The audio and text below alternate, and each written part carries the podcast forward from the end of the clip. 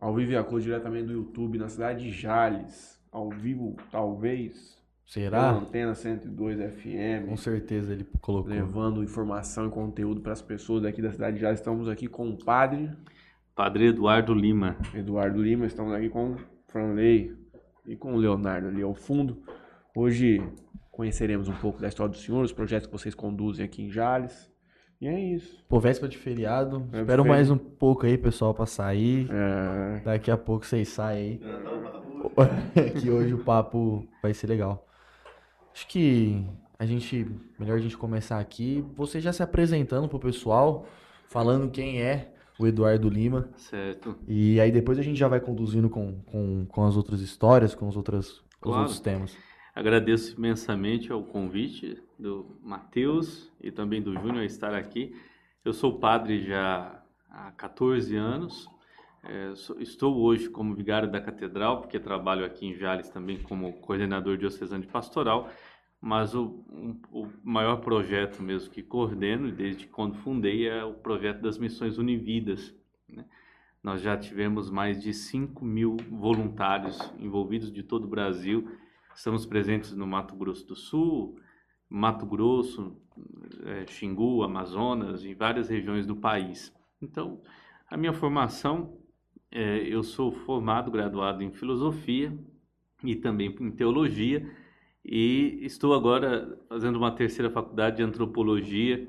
Eu sou um indigenista, falo sobre o tema, estudioso da área da- do tema indígena no país, dos povos originários, e a minha formação e o movimento que faz a, a minha caminhada, tanto como padre, como pessoa, é, como humanista, é levar pessoas, sobretudo médicos, dentistas, alunos de mais de 40 universidades do país, a experienciarem é, um cuidado específico, sobretudo com os povos originários, mas nós trabalhamos também com quilombolas, trabalhamos também com ribeirinhos da Amazônia. Então, a minha vida foi conduzida por este caminho.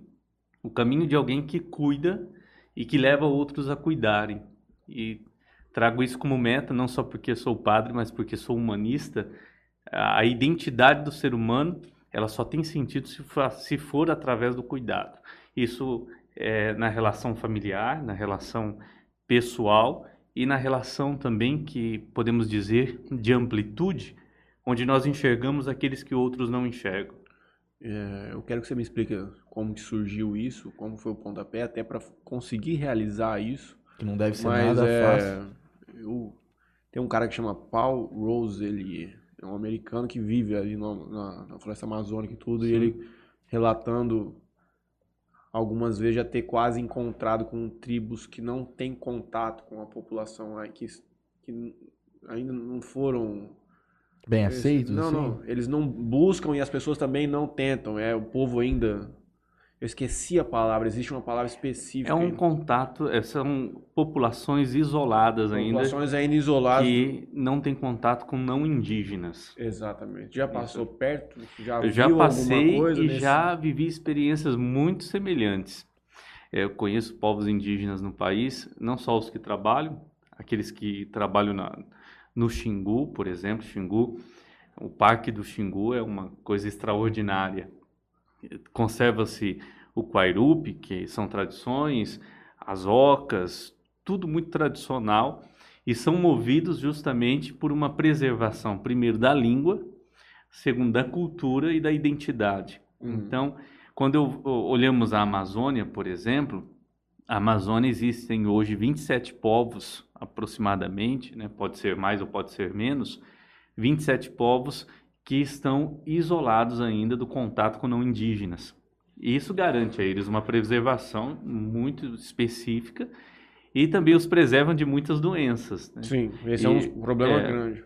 E, consequentemente, isso ajuda também a preservar a identidade. Uhum. Porque nós vivemos algumas contradições muito sérias nesse país, né?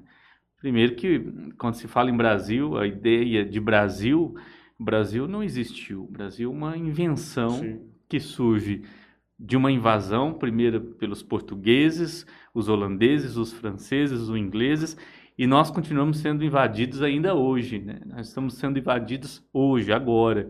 Então essa identidade que é, que é preservada garante não só vida a estas pessoas, mas garante também a capacidade de escolherem o que eles querem ser. Nós Uhum. podemos escolher porque que as pessoas, às vezes alguém me diz assim, padre, mas é, existe muito, muitos problemas de alcoolismo em algumas aldeias. Obviamente, aprenderam muito bem de nós muitas coisas. Uhum. Então, quando você olha o indígena e não indígena, nós começamos a criar algumas caricaturas. E isso é, do ponto de vista antropológico e sociológico, é terrível. E a Amazônia é algo pulsante, aquela floresta chegou bela. ao ponto de a visão do indígena, especialmente para nossa região aqui, é de um indígena já explorador, de que ele ganha dinheiro, É. de que São as piores besteiras que, que eu já ouvi sobre os povos indígenas. assim, é óbvio que deve ter, como tem coisas horríveis em todos os lugares, mas a coisa fica generalizada nesse sentido, só ten- sempre tentando buscar o pior das pessoas. Isso é um problema muito grande na sociedade hoje. É, Até porque é, nós, nós não conhecemos e por não conhecer se gera o preconceito. Sim. O preconceito surge do não conhecimento. Então, isso é terrível. Qual é a sua profissão? Eu sou Mateus. advogado, Se eu dissesse, se alguém, sorveteiro. olha também. só, se alguém disser assim, é, todo advogado é corrupto, ela vai generalizar. Então, a ideia que se Todo tem, político, a gente é fala que, corrupto. que mais usa. É. então, como que nós podemos Mas não é todos, é claro. É, então, classificar as pessoas simplesmente por algumas situações que são ruins. Uhum. Então, estudar os povos indígenas é, é- é extremamente importante, porque o que, o que se aconteceu nesse país, sobretudo pelos antropólogos, é essa busca constante de estudar os indígenas, de conhecer os indígenas, fósseis e tudo mais, mas não se teve uma ideia de, de como preservar esses povos. Darcy Ribeiro foi o primeiro antropólogo, etnólogo, eh, sociólogo, político, foi senador, vice-governador do Rio de Janeiro. Eh, Darcy Ribeiro foi aquele que projetou o sambódromo, foi aquele que idealizou eh, o CIESPs no Rio de Janeiro, aquelas escolas modernas. Então, ele conviveu por anos entre os indígenas. Então, eu como padre, por exemplo, eu tenho uma dívida histórica com os povos indígenas, até porque a minha igreja teve uma parcela no processo de colonização, Uhum. de querer batizá-los, de mudar a língua, de proibi-los de falar a língua. Então, eu sei que esse é um contexto cultural ali da época, igreja e poder, tudo junto, caminhava junto, mas nós não podemos pensar a nossa história eh, como gente pequena, como criança. Nós somos adultos, a gente pode A pensar a igreja nossa evolui história. o pensamento dela? Precisa. Se não evolui, deveria. E vai É, acontecer, eu acho é. que é natural, não? É natural em tudo. geracional, acredito que isso vai mudando naturalmente. E, Às vezes me fico refletindo se os grandes dogmas vão teremos a capacidade de ver a mudança, né? Esse papa, né, o último, ele tenta de algumas formas quebrar algumas coisas, mas é Ainda é muito. ainda tem, porque a grande maioria, eu acredito, da população cristã e da igreja católica, essa do senhor mais tradicional que a gente conhece, ainda é uma população muito já é uma população envelhecida, não? Que ela ainda permanece com aqueles ensinamentos mais fundamentalistas dentro da, da própria religião. As coisas, elas mudam. O processo histórico em todas as religiões, em todas as culturas mundiais, elas mudam, vão se transformando. Mas vem cá, você chegou a passar próximo de alguma tribo que essa que não... Já, Não, é? já passei. Já e passei. como que é a experiência? Eu não estive lá é, propriamente dito dentro Uhum. da, da reserva, mas sobrevoei com aviões pequenos, muitas vezes, Uhum.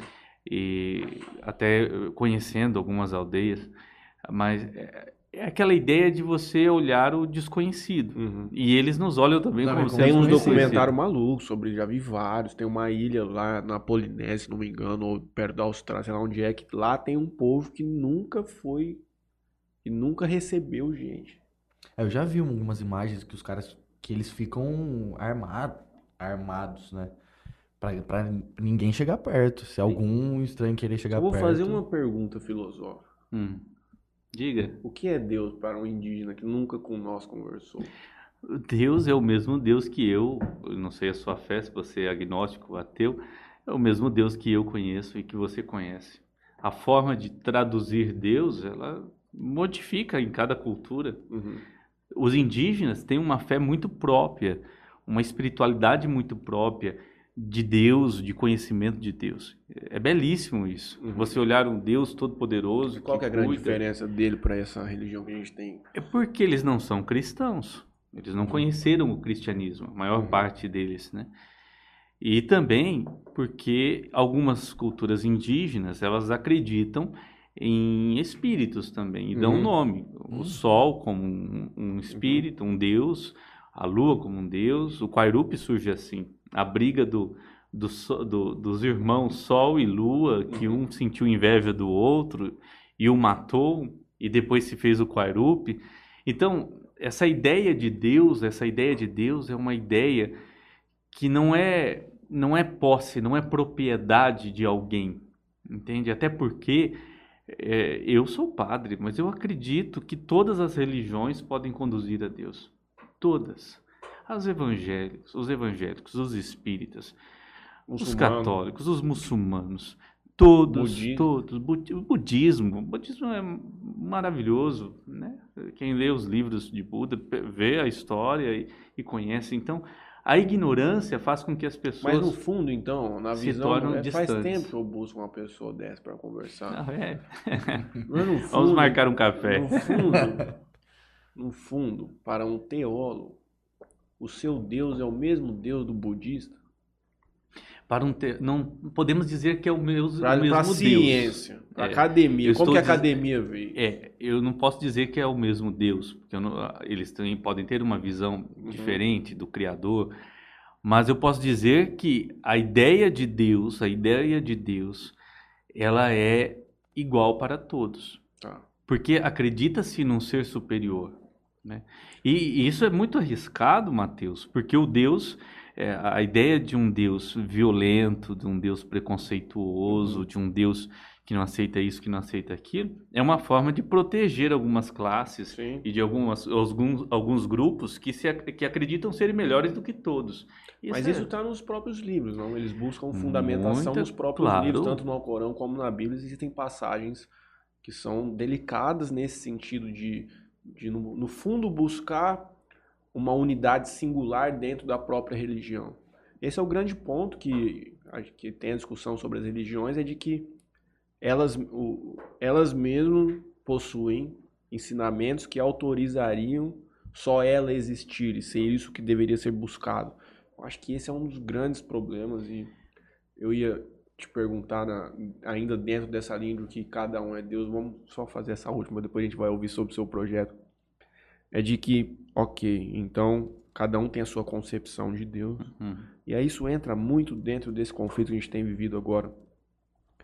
Mas no fundo, para eu ser um cristão romano, tudo mais, como é o Senhor Eterno, não me lembro da nomenclatura correta, eu não posso considerar a existência do outro. Quem disse que não? Não, é uma pergunta que eu tô fazendo. Não. Não. Eu devo considerar a existência do outro. Tem que respeitar a possibilidade de, De o outros. outro. Se alguém não respeita, está completamente distante daquilo que Jesus pregou. Uhum, Entende? É, existem coisas que são criadas pelos homens. uhum.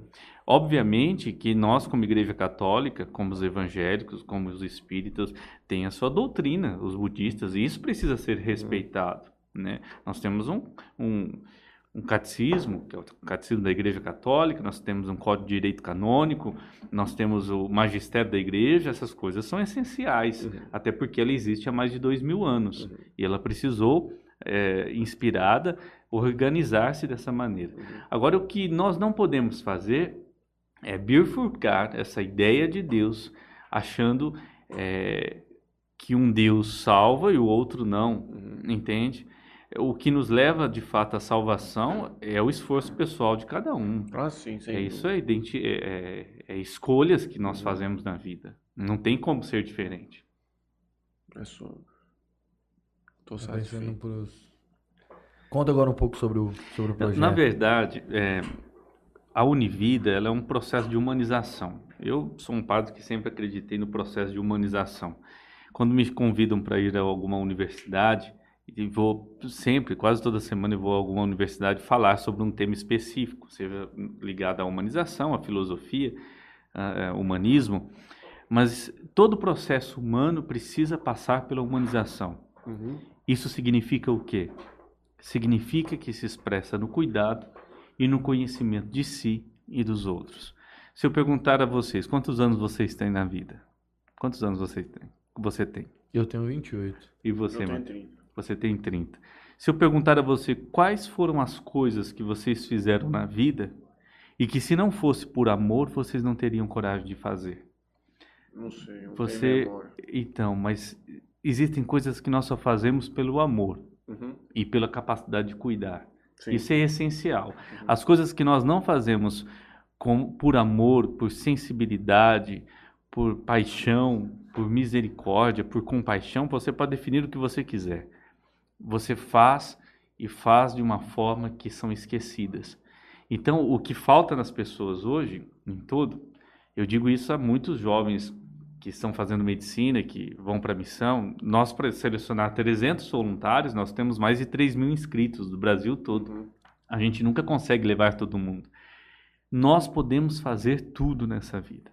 Tudo. O ser humano, ele não pode ser enquadrado a nada. Tem um médico suíço chamado Albert Schweitzer. Ele morreu já, faleceu, mas ele deixou um grande concertista de bar. Ele escreveu muitos livros, foi para o Congo cuidar de leprosos e ele disse assim: a ética é o cuidado ilimitado pelo ser humano.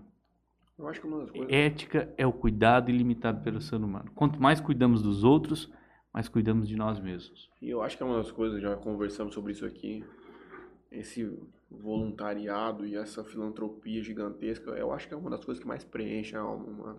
Com Eu acho que não certeza. tem nada tão. Se uma pessoa. Ah, eu tenho muito dinheiro. Se você quiser se sentir completo, se você quiser se sentir bem, você conseguir fazer uma ajuda filantrópica de qualquer forma, que seja, seja ir no hospital que conversar com uma pessoa, seja ir numa missão como essa, eu acho que isso é uma coisa que não tem dinheiro que paga, né? Você deve sentir isso frequentemente. O tempo todo. Quando um médico me pergunta assim, eu, Padre Eduardo, o que, que eu vou fazer lá? Eu digo assim, doutor, o senhor vai fazer tudo, inclusive medicina. Uhum. Porque nós podemos fazer tudo. A conversa. São dezenas de missões. Imagina um jovem ou um médico, como nós temos aí muitos médicos que participam da missão. Em janeiro nós vamos com um grupo de 150 para a Amazônia. É uma, uma das maiores missões humanitárias do país. Quando o senhor é o alguém líder desse grupo. é, eu fundei e coordeno a missão até hoje. É, quando nós vamos para algum lugar em missão, o que que leva, o que leva um jovem que faz medicina, que os pais às vezes são médicos ou fazendeiros, ou tem muito dinheiro, filho de deputados que já participaram da missão, o que faz alguém deixar o conforto da sua casa, ficar uma semana ou dourados oito dias, dormindo numa barraca, passando frio porque aquela região é muito fria, comendo muito pouco, lidando com pessoas em grau extremo de vulnerabilidade. O que faz alguém, um médico bem-sucedido, Qual é cirurgião, graduação, geralmente, que eles vão? a partir do, do quarto ano. Quarto ano. É, tanto para Ainda médicos mais um como que dentistas. vive uma, uma medicina tão mercantilizada como Claro, essa são agora, né? dinheiristas, né? são dinheiristas, infelizmente. Então, o que, que faz uma pessoa fazer isso? É uma grandeza espiritual muito grande, É o cuidado, é o escolha, a escolha do que fazer, de como fazer.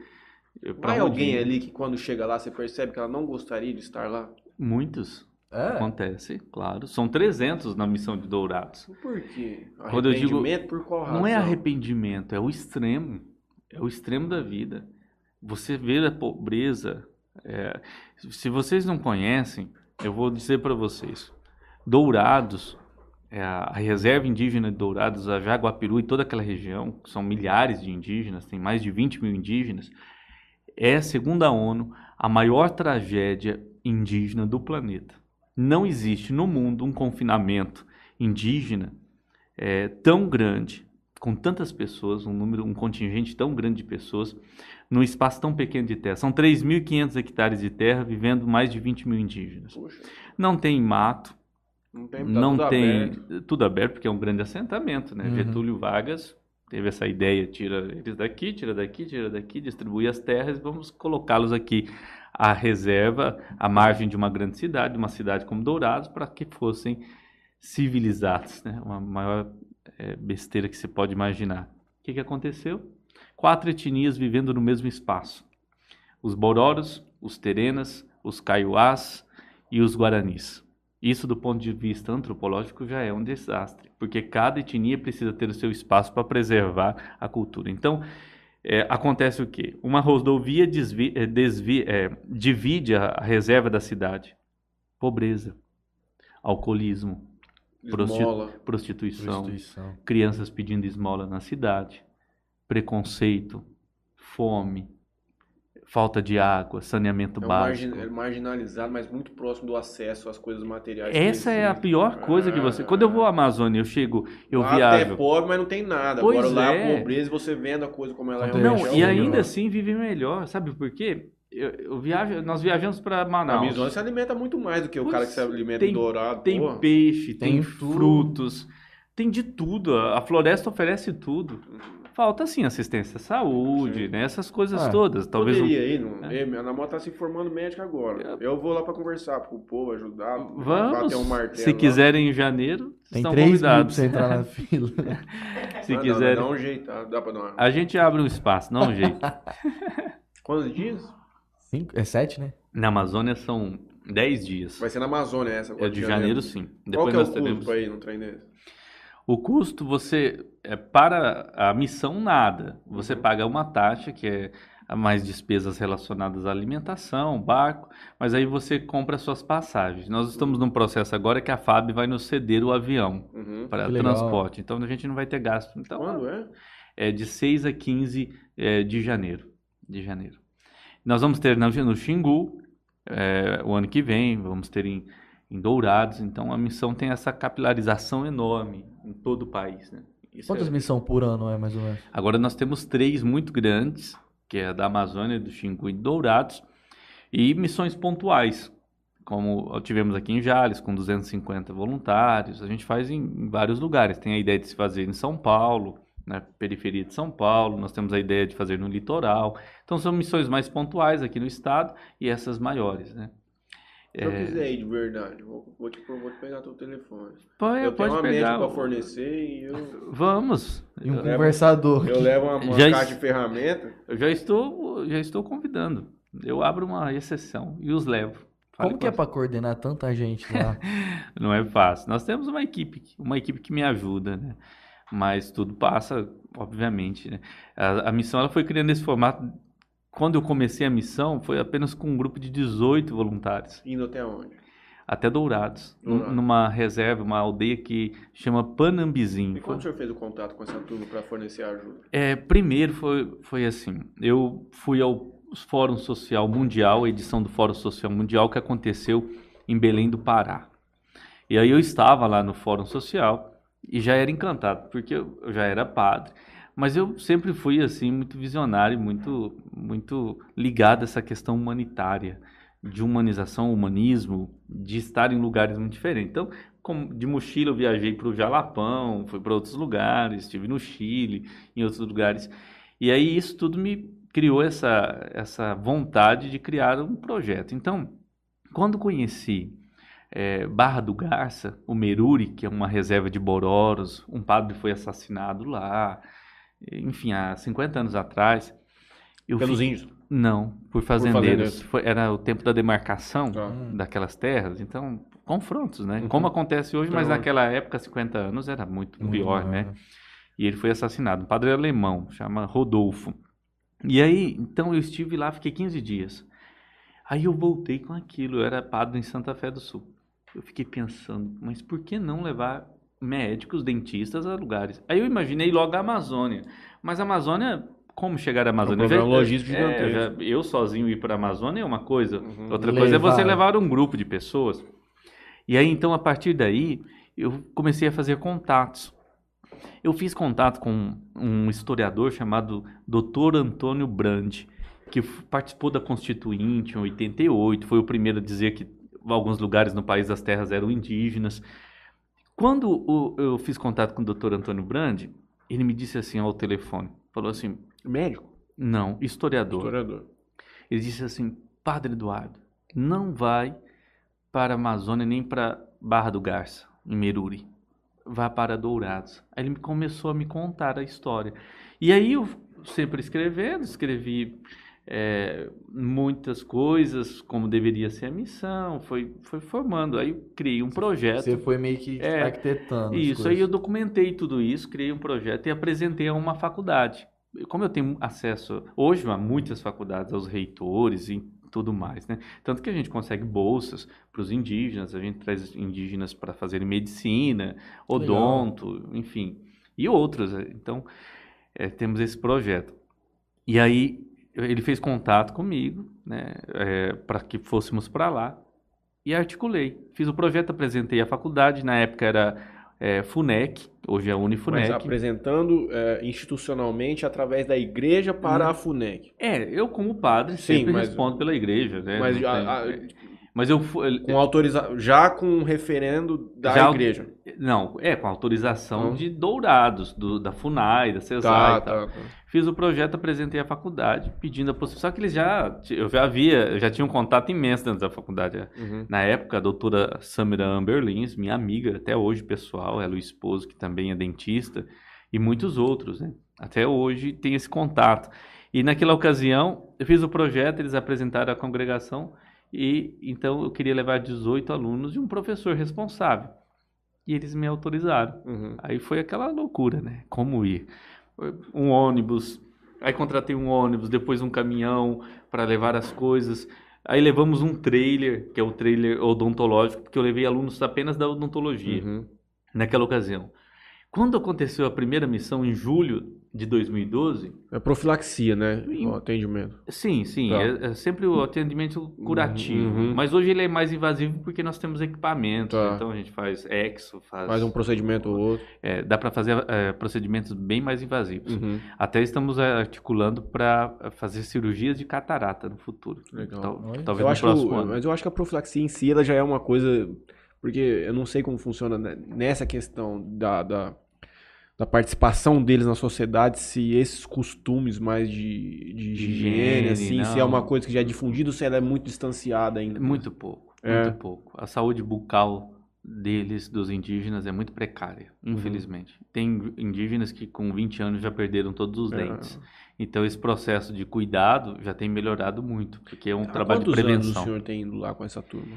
Há 12 anos. 12 anos. E 12 quais foram anos. as evoluções que o senhor viu? Como, como era, como está hoje? a Olha, título de quando vocês deixam aquele lugar, quais são as lições e o que que quando você volta lá hoje, você assim, pô, olha, estamos formando isso aqui há tanto tempo, hoje já virou um costume aqui que a gente conseguiu implementar que efetivamente melhorou a qualidade da vida desse povo. Eu vou dizer uma coisa a você, a vocês. É, não imagine que as mudanças são muitas, não. Ah, tem algumas coisas que são muito difíceis de mudar. Ainda mais então. A- e a período. pobreza ali, a- entende? A É, miséria. às vezes é difícil até pra gente mudar É. certos hábitos. Então, e não, não é só em relação aos indígenas, porque ainda os indígenas, eles nos conhecem, então tem crianças que já escovam melhor os dentes, que a gente olha todos os anos, faz a limpeza, tem uma coisa ou outra, uma Tá cárie, todo mundo né? fechado. É, tá todo mundo, a gente vai cuidando. Só que a questão social, ela é muito difícil de ser transformada. Esses dias uma jornalista me perguntou assim, Padre Eduardo, qual é a sua perspectiva para o futuro? Eu disse a ela, o fracasso. Pra mim tá cada vez pior. É, é, Ela olhou assim para mim, ficou até emocionada. Aí eu falei o fracasso. Aí eu citei Darcy Ribeiro, porque essa fala é, é dele. Ele disse assim: Eu fracassei em tudo que eu fiz na vida. Fracassei em tudo. Eu tentei é, alfabetizar as crianças, eu fracassei. Eu tentei salvar os indígenas, eu fracassei. Eu tentei criar uma universidade séria, fundador de várias universidades do país, da Universidade de Brasília, um grande intelectual. Eu fracassei. Cri- tentei criar um Brasil autônomo, eu fracassei. Aí ele diz assim: Mas os meus fracassos foram a minha vitória, porque eu detestaria estar do lado daqueles que me venceram. Esse é o grande sentido da vida. A vida só tem sentido quando nós entendemos que a gente não vai fazer tudo, mas a gente vai fazer. E, estar do lado das pessoas que, no, que nos vencem, talvez é estar do lado da, da pior parte.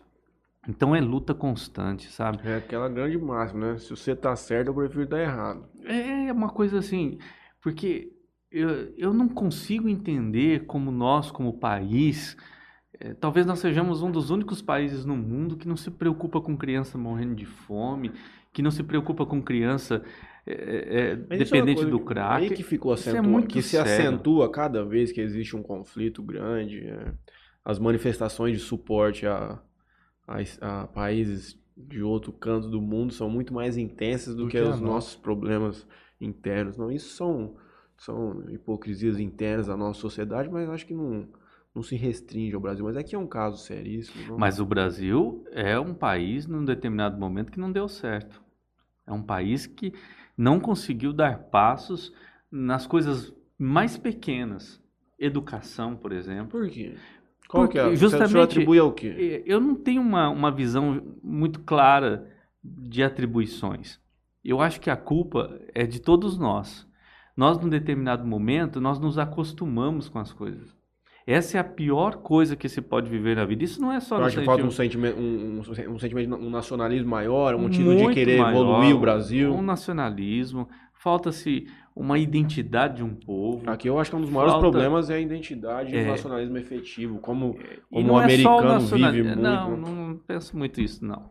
Eu não, não digo assim, é... mas eu digo assim, uma coisa mais independente de, qual, de, de onde ele queira levar a política dele. Eu digo assim, errado ou bem, existe uma participação maior, existe um, um entendimento maior de pertencer a alguma coisa. Não estou querendo dizer é, qual é o tipo de política. É, a gente precisa, nós precisamos pertencer a um povo, é o nosso povo. Sim, mas não é, parece que é desconectado completamente? Com certeza. É isso que eu estou querendo é, dizer. Você tem to é, toda a razão. Eu concordo com você plenamente. O Brasil, como um país que não deu certo, é um país que as pessoas se acomodam muito fácil. Eu vou publicar um livro de 200 páginas, vai ser lançado até se vocês permitirem um dia venho apresentá-lo aqui. Vou publicar agora em, em, dezembro. E eu digo isso em um dos capítulos, é um livro muito sobre humanismo, com muitas reflexões é, filosóficas e também relacionadas à questão indígena e humanitária. Mas uma das coisas que, que quando volto da Amazônia, quando vem, eu já de avião, vou lá para o interior da Amazônia e quando vou sozinho, volto de avião pequeno até Manaus, né? É, quando eu sobrevoo a Amazônia, eu fico pensando assim: em que momento nós nos acostumamos? Em que momento nós nos acostumamos e nos conformamos? Com o quê? Com a pobreza, com a miséria, é, nós estamos aqui em Jales, mas Jales não é o centro do mundo. Uhum. Entende? Existe muita gente sofrendo. A gente, é. a gente viu hoje. Lembra a gente dando uma volta e você e o Guincho falou assim: caralho, a gente privilegiado demais. Ah, sim, isso sem dúvida. Eu, eu, é eu, eu cada vez mais vejo que é um. A cada vez mais. Mas eu acho que não, não se restringiria apenas aqui a nós.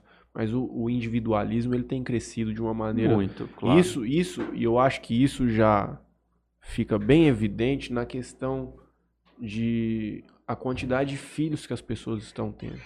A cada vez mais as pessoas estão refletindo sobre aquilo que ela quer para si mesma.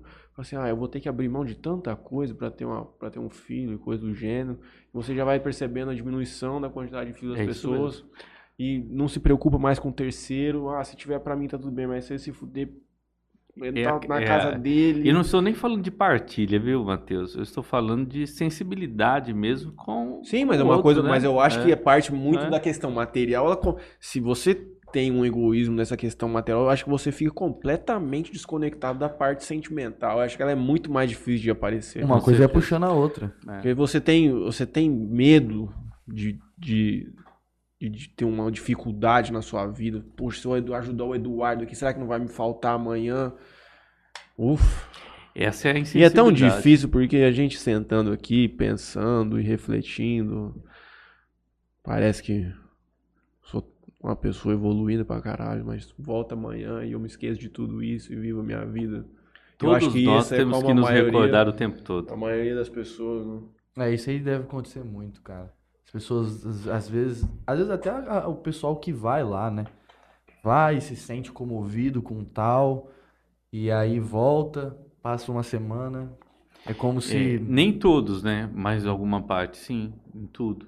Mas eu, eu acredito que é, é possível mudar as coisas, né? Vocês não acreditam? Eu acredito na mudança. A mudança Não, tem eu que... acho que é possível, tem que padre, mudar. mas é uma coisa. É, é, é possível. Acho que vai acontecer, porque ou o mundo vai acabar de uma maneira muito dramática. Olha o que nós estamos vendo É, em Israel. as- então. Eu vi não, eu não sei. Mas pra ser bem franco com o senhor, eu não vou ver. São Nem 30 anos. Eu não consigo eu. conceber o que que seria necessário. Existem discussões, né? A única coisa que é o que se discute muito hoje com o advento da, tec- da inteligência artificial e a diminuição da quantidade de emprego e toda essa mudança na estrutura social do mundo que vai acontecer, se discute muito que vai ser necessário a implementação de um salário mínimo universal, porque senão as pessoas não vão conseguir sobreviver mais. Então, acho que se conseguir algum dia caminhar para isso ser uma coisa plausível de acontecer, é a única forma de você conseguir acabar com o sofrimento. De resto, para ter o rico, vai ter que ter o pobre. É uma máxima aí do mundão louco. Isso sempre foi assim. né? É, não é? É difícil de ver de outra forma, né? O que, que Jesus disse lá no Evangelho? Pobres, né? Sempre havereis. Né? A gente comentou de Israel, eu vi, num, eu vi uma, um trechozinho, não me, não me lembro de, de qual podcast que foi, mas de um, de um cara falando assim que o que tá acontecendo lá em Israel, a Bíblia já dizia isso. Mas eu não sei se... se- Amigo, se- na Bíblia diz tudo. Você encontra qualquer coisa que você quiser justificar, tem na Bíblia, tem no Alcorão, tem em todo lugar. É ou não é? Com certeza. Você faz uma adaptaçãozinha, outrazinha. Eu E esse é um ponto bom e ruim, não? Do livro. É claro. E E a é- Bíblia, sem um sentido, ela se torna apenas um livro, né? Deixa eu te dar um. Eu tenho algumas coisas que me, Podem Tor- perguntar, que me tortura o pensamento. A gente está falando aqui de um nível de evolução social para que a gente conseguir viver uma sociedade mais resolvida. Mas o que. Uma coisa mais simples, menor. A gente vê um abuso da fé hoje, uma mercantilização, novamente, assim como falamos dos médicos, mas é um, é um, um estelionato religioso que vem acontecendo. Isso na Igreja Católica até que, não- francamente, não tem acesso, mas essas questões das igrejas evangélicas, as coisas absurdas que a gente ouve, a gente não consegue conceber nem que isso vai mudar, que é uma coisa. Pois é. Olha, é, É uma reflexão muito séria sobre isso, né? o que, que vocês discutem na academia sobre isso? Existe uma discussão sobre isso? Claro Sobre se sempre. vender um feijão que cura e a gente Sempre. ter isso numa transmissão em Nossa. cadeia nacional, Sempre, em- sempre, em, sempre, rede pública de sempre, televisão. Tem coisas que eu fico assim horrorizado em ver. Eu sinto vergonha às vezes. Então isso é muito sério. É horrível. É, então, eu não, não, não- aqui não pode ser uma crítica, né? E também não quero nem citar, mas é muito sério isso, muito sério. O que se vendem, a fé não pode ser vendida, ela não pode ser comercializada, entende? Só que essa, as pessoas, elas se rendem a esse, essa, essa aproximação, essa teologia da prosperidade, justamente pelas fraquezas e pela situação que vivem. A ignorância. É o sofrimento. Sim, a ignorância do Tá, desconhecimento. tá junto. doente, tá com problemas na família, então as pessoas, problemas financeiros e as pessoas vão vão sofrendo esse essa né, essa lavagem e aí acabam caindo mesmo. Qual é Acontece o muito. juízo final de um, um abusador da fé? Então não podemos dizer Deus é misericordioso, mas Deus Perdoa até o vendedor não. Olha que eu deixa eu concluir. Ah, tá. Eu não concluí o que eu ia dizer. Deus é misericordioso, mas Deus é justo É, com todos nós. tomara que ele seja. É. Aquele... Eu acho que eu não vou escapar, mas tem gente que vai sofrer muito mais. Deus me livre, cara. Que Aquele- absurdo. Você liga numa televisão às 4 horas da tarde, cara, e você tá fazendo acesso a um tipo de público que é, é o indígena que tá lá, que conseguiu uma televisão. Ele tá ouvindo aquilo lá, Pois é. maravilhado. É a primeira vez que ele ligou E uma ele televisão. também pode cor. sofrer das mesmas, os mesmos abusos, né? Infelizmente. E isso atinge, porque há reservas indígenas, tem reservas que pequenas que tem, sei lá, 30 igrejas evangélicas lá dentro. 30. Eles chegaram lá. Em- não todos. No Xingu não tem nenhuma, nem nossa, nem a católica, não tem Nada. Uhum. nada. Mas Dourados, por exemplo, eu conheço Dourados há 12 anos. Só dentro da reserva Jaguapiru deve ter umas 40. Pequenas igrejas, grandes É. Então é muito sério isso. Também são, 20, são 20 mil indígenas lá na reserva, né? Para Deve ser mais ter- exato, é. 24 mil. É uma cidade, pô. É um dos maiores negócios do mundo. Tem tudo. Eu digo isso, eu peço até desculpa ao senhor, mas a fé hoje é um dos maiores mercados que existe no mundo. No mundo não, mas no Brasil fica evidente. É muito dinheiro. É muito dinheiro. É, acontece coisas que. Dramático, que, não? que- E também não é só a questão de, de muito dinheiro, né? É a questão de como, é, como eles fazem com que as pessoas doem esse dinheiro. Sim, não, é um absurdo. Total, Esse é, essa é a maior dificuldade. Eu não posso eximir aqui a nossa ilustríssima igreja católica dos seus vícios, claro, não vou fazer uma meia-culpa aqui, mas é um trem maluco. Mas é como o senhor disse, todo mundo vai, se é assim, né, vai chegar uma hora que vamos fazer o acerto aqui, fechar a conta aqui, ver o que, que vai acontecer. Isso são questões de fé, Mateus. São questões de fé. As pessoas têm consciência dos erros que fazem. Uhum. Você tem, eu tenho, você, todos Sim, nós temos. temos, pior que temos, né? E se nós não tivéssemos consciência, então nós poderíamos nos chamar de ingênuos, mas nós não somos ingênuos. Agora, basta acreditar na sua responsabilidade como pessoa. E se for o caso, como cristão, Uhum. então são responsabilidades específicas. Né? É, quando vocês me chamaram aqui, eu fiquei pensando, mas o porquê que eles me chamaram e de onde me conhecem, né? Uhum. Porque eu não os conhecia, né? Enfim, procurei saber um pouco.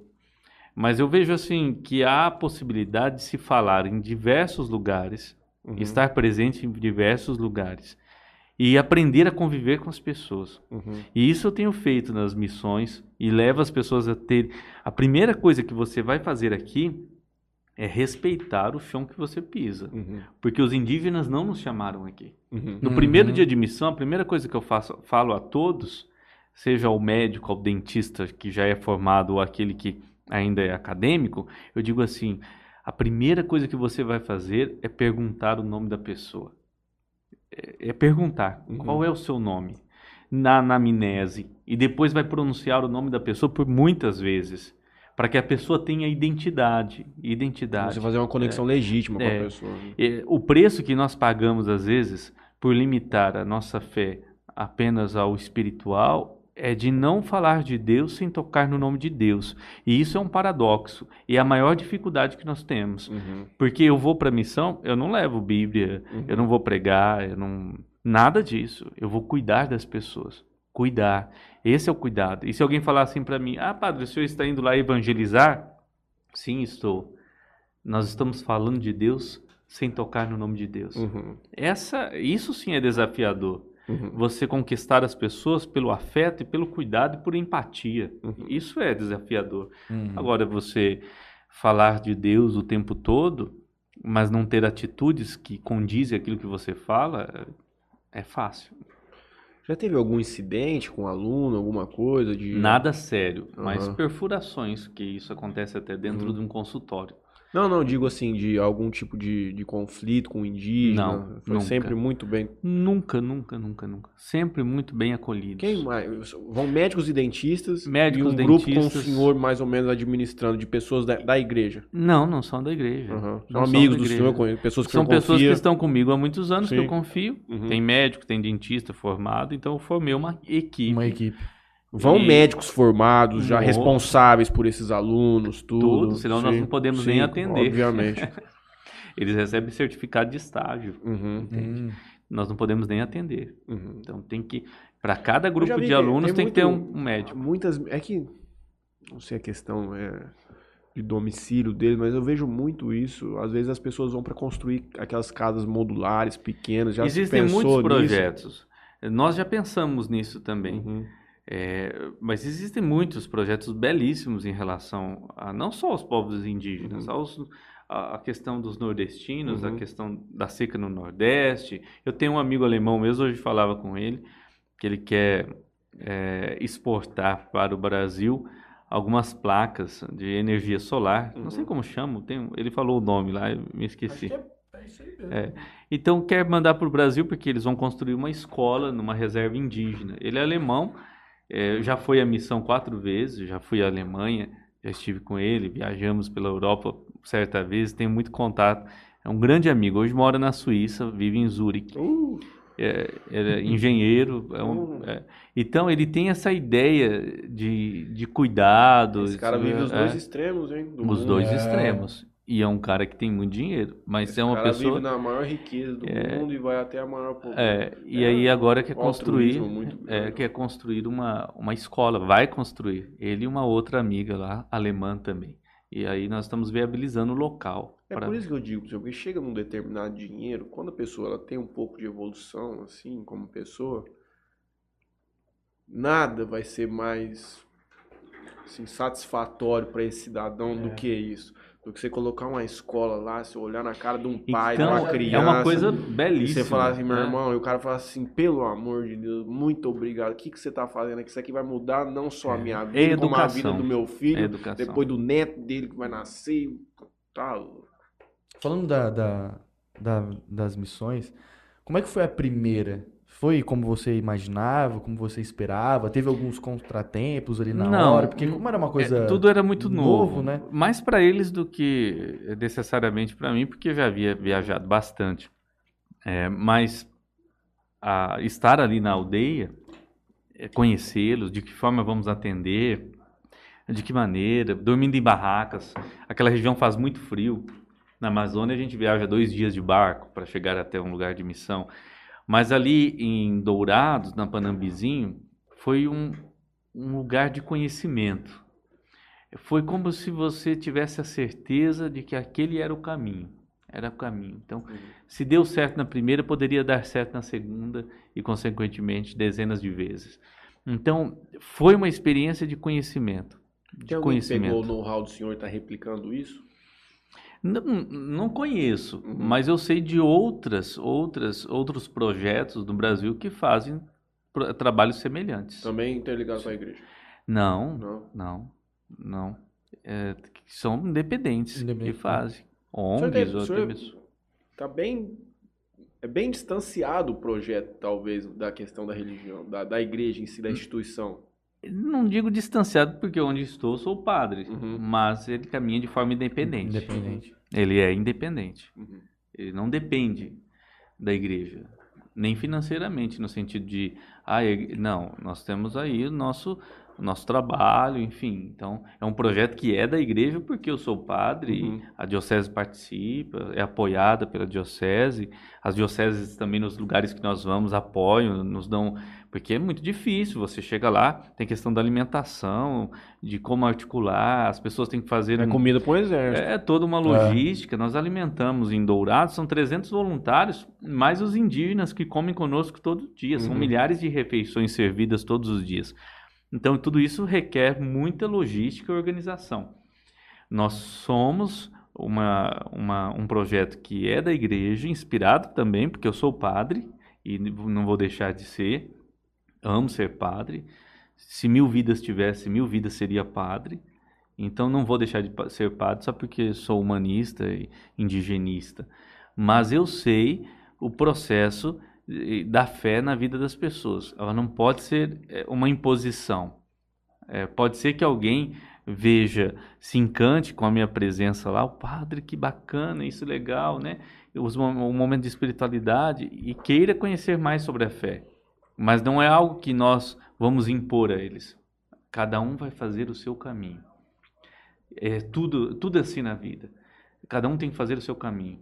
Às vezes as pessoas elas começam a se justificarem tanto, "Eh, isso pode, isso não pode, de que forma vou fazer, que elas esquecem que o outro, o caminho do outro não é o seu. E você tem que respeitá-lo. Se você, se eu tenho uma experiência de Deus e que para mim me faz muito bem, pode ser que você não tenha. Uhum. Mas você não pode nem é, me marginalizar por isso e Nem eu ser e nem marginalizado. eu posso É o me eu, marginalizar. hoje eu tive uma discussão sobre isso no Entende? almoço. O que nós não podemos ter, é o que nós temos que ter sempre é o senso de respeito. E o Eu que eu, respeito. o que eu costumo dizer é que para você ser uma pessoa justa, uma pessoa razoável, você não precisa de religião. Obviamente que sim. Até porque a solidariedade. Precisa? Hã? Precisa? Não precisa. Não precisa. Ah, sim, é o que eu, é o que eu sempre digo. estou dizendo. Pessoas- Você disse não precisa. É, Estou dizendo. precisa. Obviamente que não. Por quê? o, a solidariedade, a generosidade, a bondade. É intrínseca próprio o homem. Está no homem, não é da Sim, religião. sim, Pode ser que a religião venha, em alguns casos, uma religião séria, a potencializar esses Sim, sentimentos. sim. Que é o que na- acontece na efetivamente pessoa, quando, quando conduzido da maneira de- certa. adequadamente, É. exatamente. Só que não é propriedade nossa. Eu vou te interromper um instante, a gente vai colocar nossa propaganda por sete minutos. Pra quem tá, Tá bom. acompanhando a gente na antena, a gente vai colocar nossa propaganda, a gente volta depois por mais alguns minutinhos. A gente vai encerrar por volta das 9 horas. A gente despede vocês. Eu não sei se eu vou conseguir despedir, então fica uma boa noite. Pra quem tá nos acompanhando na rádio, no YouTube a gente continuará por mais alguns poucos minutos. E é isso. Boa noite até quarta-feira que vem. Então aqui, agradecendo aos nossos patrocinadores, aqui a turma que permite a gente continuar apresentando o Interior Cash aqui na nossa região. Gostaria de agradecer especialmente o Califas, a hamburgueria da minha amiga Simone, do meu brother Gerard. Estão apresentando uma hamburgueria muito diferenciada aqui na nossa cidade, muito tempo de estrada já. E quem conhece já sabe de todas as coisas muito boas que tem lá, especialmente agora tem umas frituras, tem bolinha de queijo, tem muita coisa legal que eles estão trazendo lá pra gente. Sem contar os lanches, né? Que são muito diferentes e muito bons. Então, recomendo muito que vocês vão até lá ou peçam, recebam na sua casa. Também com a gente, a minha grande amiga Marília Pupim, à frente do escritório MP Arquitetura aqui na cidade de Jales. Eu acredito que hoje é um dos mais renomados da nossa cidade, inclusive da região, atendendo em muitas obras também, até lá em São José do Rio Preto. O trabalho da Marília vocês conhecem, mas para aqueles que ainda não tiveram o prazer de encontrar o trabalho, por favor, visitem o Instagram dela, MP Arquitetura. Vocês vão conhecer todas as obras lá. Você que está pensando em construir uma casa ou reformar um ambiente, qualquer coisa, procure pelo pessoal. Muita competência, responsabilidade. Juninho, não poderia deixar de agradecer também a de Mateus Açaí, Juninho. O melhor açaí do mundo, eu te diria. Isso não sou eu, só quem vai dizer. Todos os nossos clientes de todas as franquias aqui que já estão abertas e funcionando na região atestam a qualidade do produto. Vocês já conhecem. É muito bom, é diferente demais. Eu tomo pouco, mas a cada um por semana, a cada 15 dias, quando eu tomo aquele negócio, eu vejo tanto que é gostoso. Então, se você tá passando calor com a gente aqui na nossa região, não deixa de pedir seu de Mateus aí, receba na sua casa. Também patrocinando a gente o Coque Jales, Franley, escola que me preparou para o vestibular aqui na cidade de Jales, extremamente renomada e respeitada aqui, excelentes professores. Eu tenho certeza que todos aqui já conhecem. Então, fica aqui o nosso agradecimento especial que é o Colégio Coque. E você que tem um filho e está precisando fazer uma transferência escolar ou até está pensando em dar um, um futuro melhor para ele conseguir ajudá-lo a conquistar mais coisas, tenho certeza que o Colégio Coque Jales vai poder te ajudar com isso. Então, entre em contato com eles, procurem por lá que com certeza vocês vão ficar muito satisfeitos. Também com a gente a Originato Boutique, Juninho. Estive lá na semana passada. As coisas estão belíssimas, inclusive está tendo uma promoção especial na loja. Fica um convite aqui para a turma toda ir até lá. Nosso comércio de Jales aqui é muito forte, especialmente por lojas como a Originato, que já tem muito tempo de estrada e elas estão preparadíssimas lá para atender suas necessidades. E vai fazer você, Juninho, você que está aí na noite novamente, sair muito mais bonito e preparado para a vida noturna. Juninho é Godoy Veículos. Você fica todo dia me falando que quer trocar teu casinho? Vamos lá, meu irmão. Você vai montar agora num BM, num Corolla, em alguma coisa muito linda, maravilhosa. Carro extremamente novo. É lá no Godoy que você vai encontrar, Juninho. E também a WD Fernandes, Juninho. Ah, vamos colocar aqui um escritório de proteção financeira e gestão de riscos. Você que ainda não se aventurou no mundo dos seguros de vida e tudo mais. Nós tivemos um super episódio aqui com a turma. Foi muito esclarecedor pra gente. Realmente conseguimos entender a dinâmica da- do produto e quais são os benefícios que ele apresenta para você, a segurança e a tranquilidade que isso te passa. Eu aconselho você a dar uma consultada no nosso episódio do Interiorcast sobre o assunto. E ainda assim, se ficar qualquer tipo de dúvida, ou se você realmente se interessar, procure pelo pessoal da WD Fernandes, que eles vão conseguir esclarecer todas as suas dúvidas e você vai ficar muito satisfeito com o serviço e com o produto. Um abraço. Bom, vamos lá, vou fazer também aqui meus agradecimentos. É, como o Matheus já disse, não seríamos nada sem sem os nossos apoiadores e patrocinadores aqui. Eu quero agradecer a Melfinet Internet Fibra Ótica. Inclusive, a Melfinet é eleita cinco vezes o melhor provedor de internet da cidade. É, internet de excelente qualidade aí, você que, que gosta de maratonar, Netflix, é, jogos, enfim. O pessoal da Melfinet presta um ótimo serviço.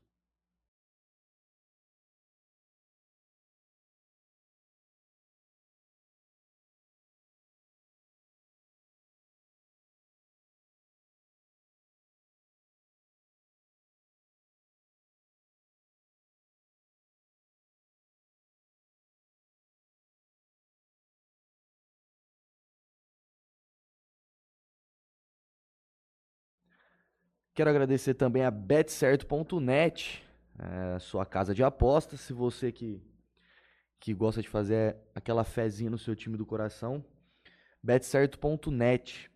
Lá tem uma das melhores odds aí da região. Pagamentos via Pix, pós-jogos. É, sistema bem legal do pessoal. Só acessar betcerto.net. Pode procurar aqui alguém do InteriorCast também que o pessoal faz a aposta para vocês. E quero agradecer também Rei das Canecas. É, se você, da sua empresa, você aí que está precisando de brindes é, para sua empresa, para sua festa, é, para alguma ocasião, é, o pessoal do Rei das Canecas ali fazem excelentes produtos personalizados.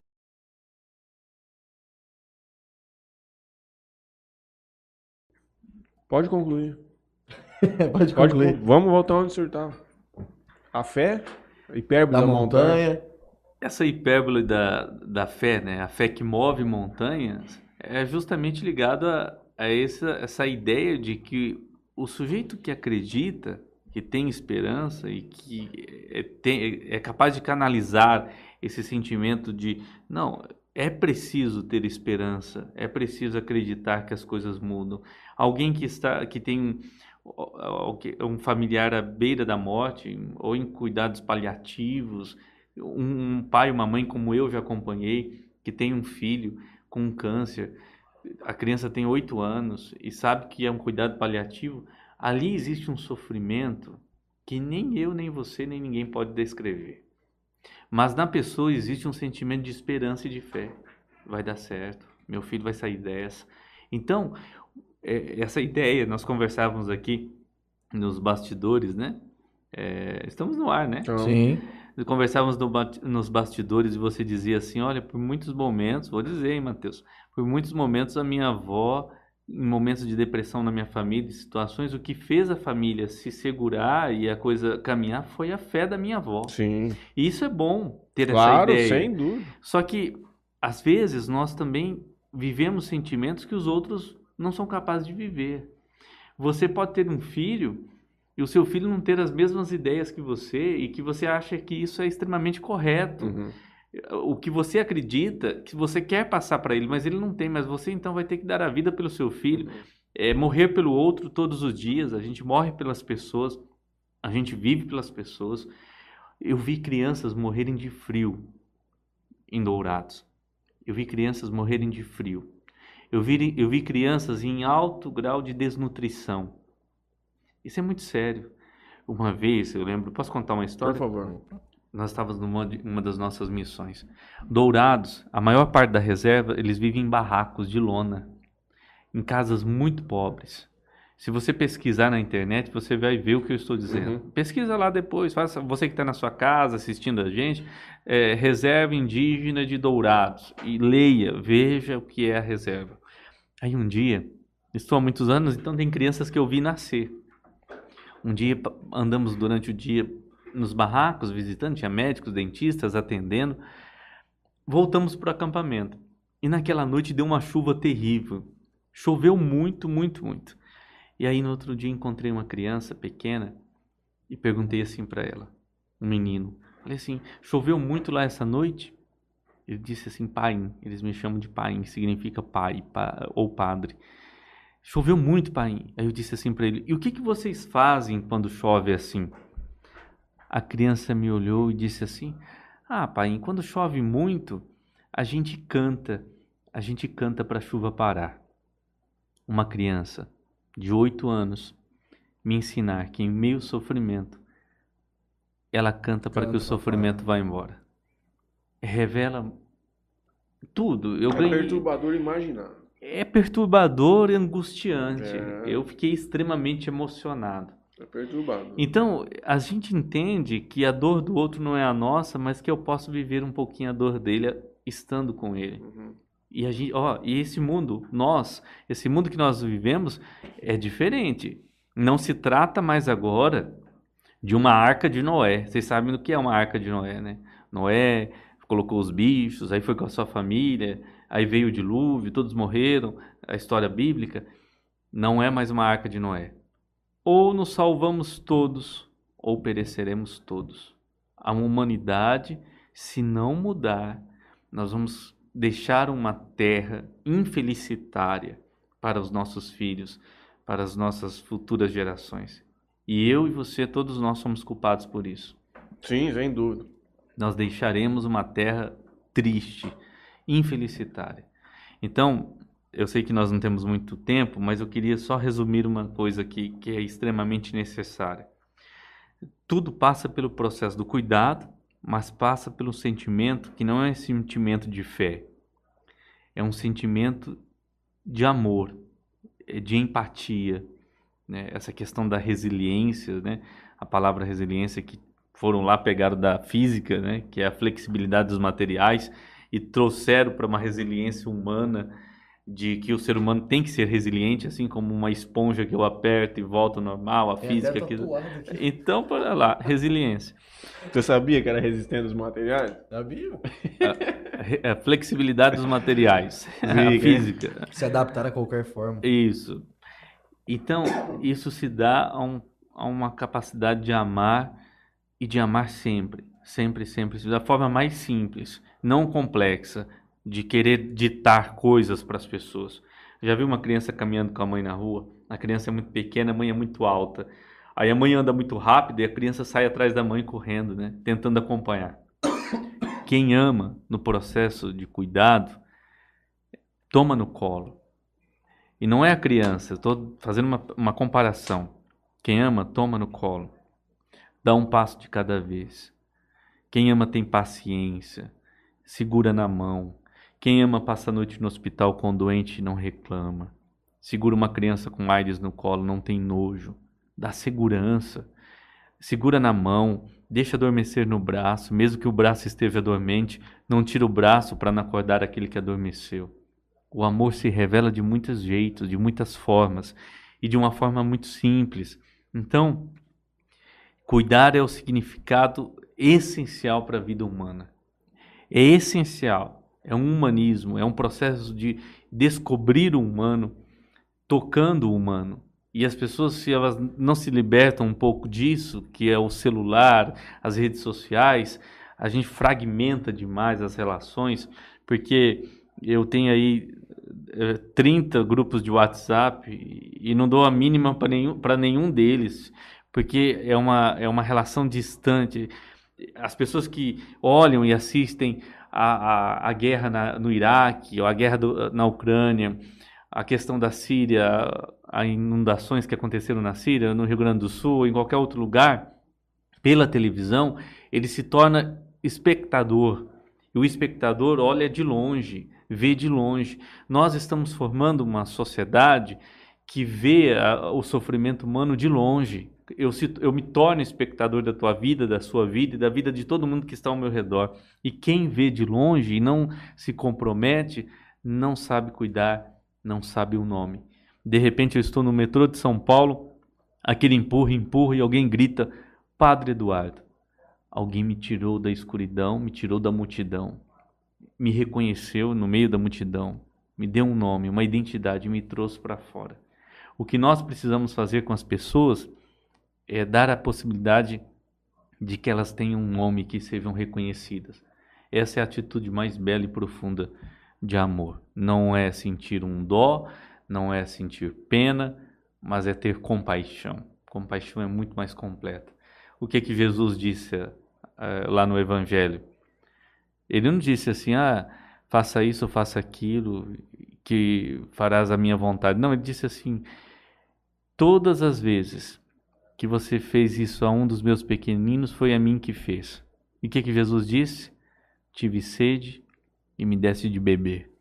Tive fome e me desse de comer. Estava nu e me cobristes. Estava na prisão e fostes me visitar. É humanismo puro. As regras básicas do Evangelho é cuidar das pessoas e, sobretudo, dos mais pobres. Fazendo isso, farás a vontade de Deus, segundo o próprio Evangelho. Eu não vou falar mais nada, padre. Foi um prazer gigantesco receber o senhor aqui hoje. Tava precisando de um cuidado, de uma palavra um pouco mais elaborada. É isso, a gente volta quarta-feira que vem. Quarta-feira que Quem vem. É? Queria agradecer a Bebida Sabor aqui, portfólio deles em primeiro plano. E Oliver, corretora de seguros. Deixa eu ver como nossa cabeça funciona de uma maneira estranha. Eu tô aqui confabulando. Será que dá pra ir nesse negócio? Vou chamar a Isabela pra ir. Será que ela vai topar? Será que eu vou? Foi tocado. Mas calma, não. Mas veja, mas ó pro senhor ver como é delicado. Tô projetando ir numa coisa para ajudar em janeiro. Eu poderia fazer isso amanhã. É. Em qualquer lugar. Mas isso não passou na minha cabeça. Mas Recorda. isso já foi bom. Valeu. Obrigado.